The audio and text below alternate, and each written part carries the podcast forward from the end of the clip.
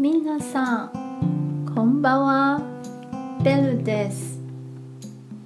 台湾の食べ物で好きなものありますか？私は豆腐が好きです。なぜかというと柔らかくて美味しい。そして体にいいからです。台湾に来たら食べてみてくださいね。